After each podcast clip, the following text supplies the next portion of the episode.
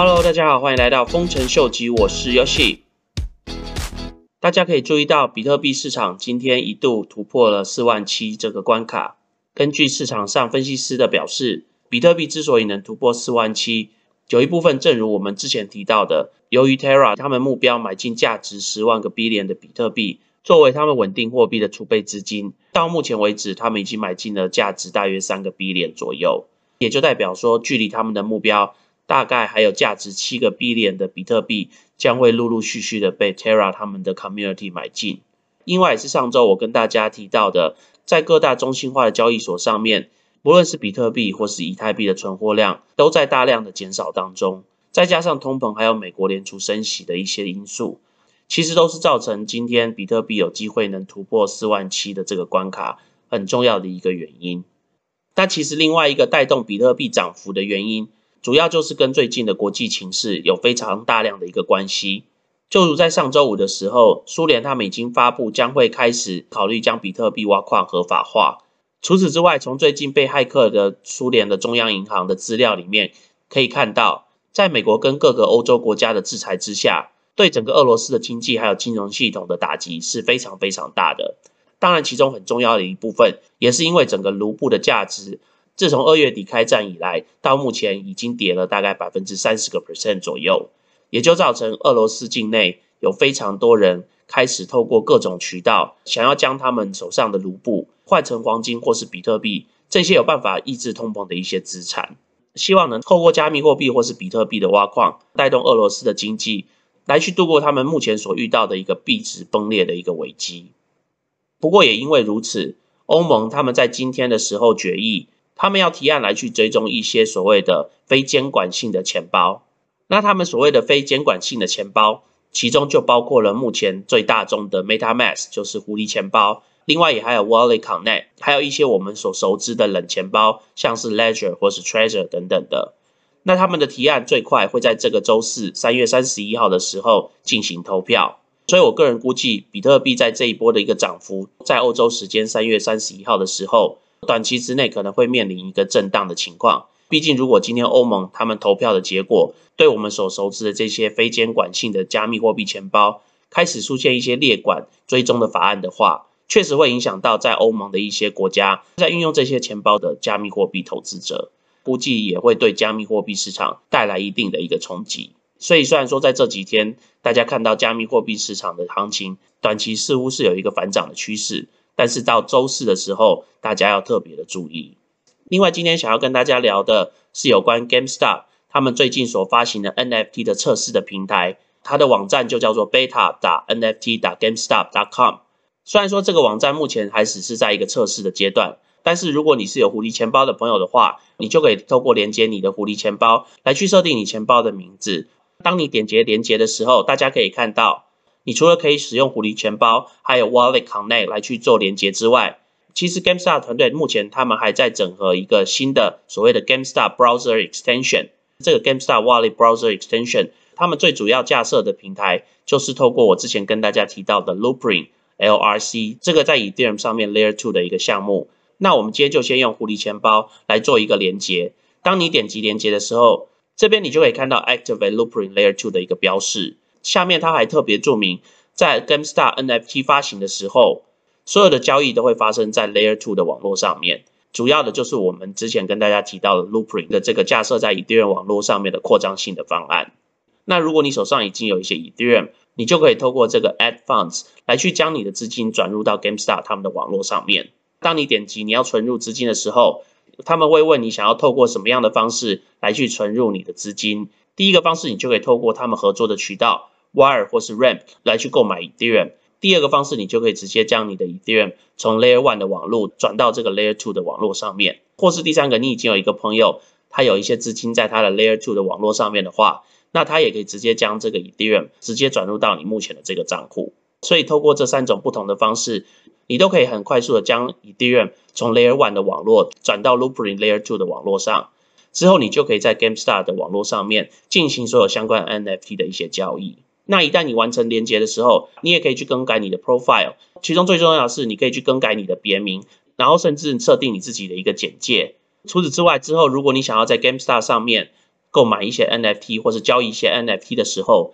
你就必须要来去绑定你的 email。毕竟因为 GameStar 在美国是一个上市的公司，所以他们所有的运作都还是要符合美国政府的一些相关的法令。所以在这个部分的话，你还是需要透过 email 来去确认一下你的身份。另外，你也还可以加入你的 Twitter 的账户或是你 Reddit 的账户。那在这边大家可以看到，如果你手上有一些 NFT 的话，在这边它也会将你所购入的一些 NFT 存入到你的钱包里面。所以，如果对 GameStar NFT 这个项目有兴趣的朋友的话，可以来 GameStar 他们 NFT 的网页上面研究一下。那如果对 GameStar 并不是太了解的一些朋友的话，GameStop 其实是美国的一家专卖游戏的一个公司，他们早期的营业形态都是以贩卖一些游戏为主，像是 PS、像是 Xbox 或是像 Nintendo 等等的。但是到近几年，由于网络游戏的一个迅速的发展，所以对 GameStop 这种传统的游戏贩卖公司来说，业绩是影响非常非常的大。所以这也是为什么 GameStop 他们在二零二零年的时候就录用了他们目前的董事长 Ryan Cohen，希望能借由他在电商方面的经验。来去带领 GameStop 的整个创新。那到底谁是 Ryan Cohen？在加入 GameStop 之前，在二零一一年的时候，他就创立了一个专门贩卖宠物商品的网站，叫做 Chewy。到了二零一七年的时候，他的这个电商网站就被当时最大的宠物公司 PetSmart 以价值三点三五个 B 点买下。直到 Ryan Cohen 在二零一八年离职的时候，Chewy 这个网站的年营业额也来到了三点五个 B 点左右。所以这也就是为什么 GameStop。他们会想要借用 Ryan Cohen 他在电商方面的一个成功的经验，希望能复制到 GameStop 这个传统的电子游戏产业里面。相信大家比较耳熟能详的，应该就是在二零二一年一月的时候，GameStop 的股票 GME 股价一度从个位数翻涨到三四百块左右，当时也就发生了市场上非常著名的尬空 Short Squeeze 的事件。最重要的是，Ryan Cohen 他到今年为止只有三十六岁，所以其实现在股票市场上面。对 Ryan Cohen 带领下的 GameStop 是非常非常有信心的。在过去的一两年来，被大量的年轻人疯狂收购的一个原因。虽然说在过去的一年多，GameStop 的股票一度跌回到了两位数，但是也因为最近 GameStop NFT 的网页的一个发行，让所有原本对 GameStop 股票开始失去信心的这些投资者，又开始疯狂的回来抢购 GameStop 的股票。其中其实可以跟 Loopring 他们里面的研发团队 Byron 所发表的一个推文。大家可以看出一个端倪。大家可以看到，在这个推文里面，左边这边就是 Baron 他爸爸开门进来，然后问他的儿子说：“问他儿子说，他儿子是不是还是在赢的一个情况之下？”那这边的话，Baron 他就回复他爸爸说：“他正在跟一群朋友重新架构整个全世界金融市场的一个基础结构。”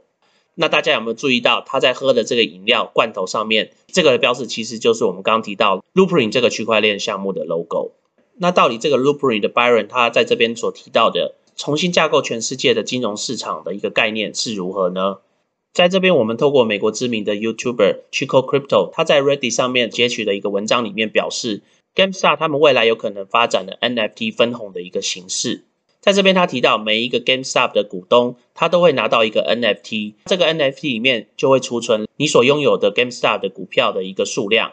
然后当他们发行 Gamestar 的红利的时候，他们就会透过 NFT 的方式，让所有的资讯还有持有的股份的讯息都存在区块链的系统上面。所以，全世界持有 Gamestar 股票的朋友将会知道到底市场上有存在多少个 NFT，然后每个人持有的数量是多少，所有的细项都会记载在 Ethereum 的网络上面。那大家也知道，区块链网络就是一个公共的账簿，所以任何人都有办法在区块链网络上面查询他们想要看的一些资料。借由如此，他们就有办法打破过往在股票市场上面一些见不得人或是非法操作的一些情况。因为任何持有 Gamestar 股票的人，他们所有的资讯还有他们所有的交易记录，将都会被记载在这个公共的区块链网络上面。所以，其实他们这样子操作最终的目的，就是要让现在在美国华尔街市场上面许多大型的资产公司在后面操作的一些非法的卖空的情况，像是前一阵子被大家举发的所谓的 Naked Short。就是他们在卖空市场上面并不存在的一些股票，那像这样子的一个情况，根据他们的调查，大概是有百分之二十五个 percent。那也就是因为这些华尔街的资产公司，他们一直以来在进行所谓这些非法的一些操作，来去控制整个华尔街的金融市场。这也就是为什么像 GameStop 这些股票，他们很多的投资者基本上都没有卖出他们的股票的情况之下，他们的股票还是会一直往下跌。最重要就是因为在华尔街资产系统的背后，透过这些不透明的方式，他们就可以创造一些根本就不存在的股票，然后借由卖空股票这样子的一个方式，来去造成 GME 股票的一个大跌。所以这也就是为什么 GameStop 他们要创立这个 GameStop NFT 的最终目的，就是希望说未来 GameStop 的股票能透过登记在公共的区块链上面，确实的掌握所有的交易的一个情况，希望未来能将传统的金融市场跟区块链科技来完整的结合。当然，其中目前最重要推行这个项目的区块链网络，就是我们听到的 Loopring。那我们今天先聊到这喽。如果喜欢我康店的朋友，麻烦帮我按赞、订阅、分享、开启你的小铃铛。那如果对我的康店有任何看法的朋友，也麻烦帮我在下面留言。那如果你是有 Twitter 账户的朋友，也可以来去 follow 我的 Twitter Crypto Ranger 十四。那我们今天先聊到这喽，拜拜。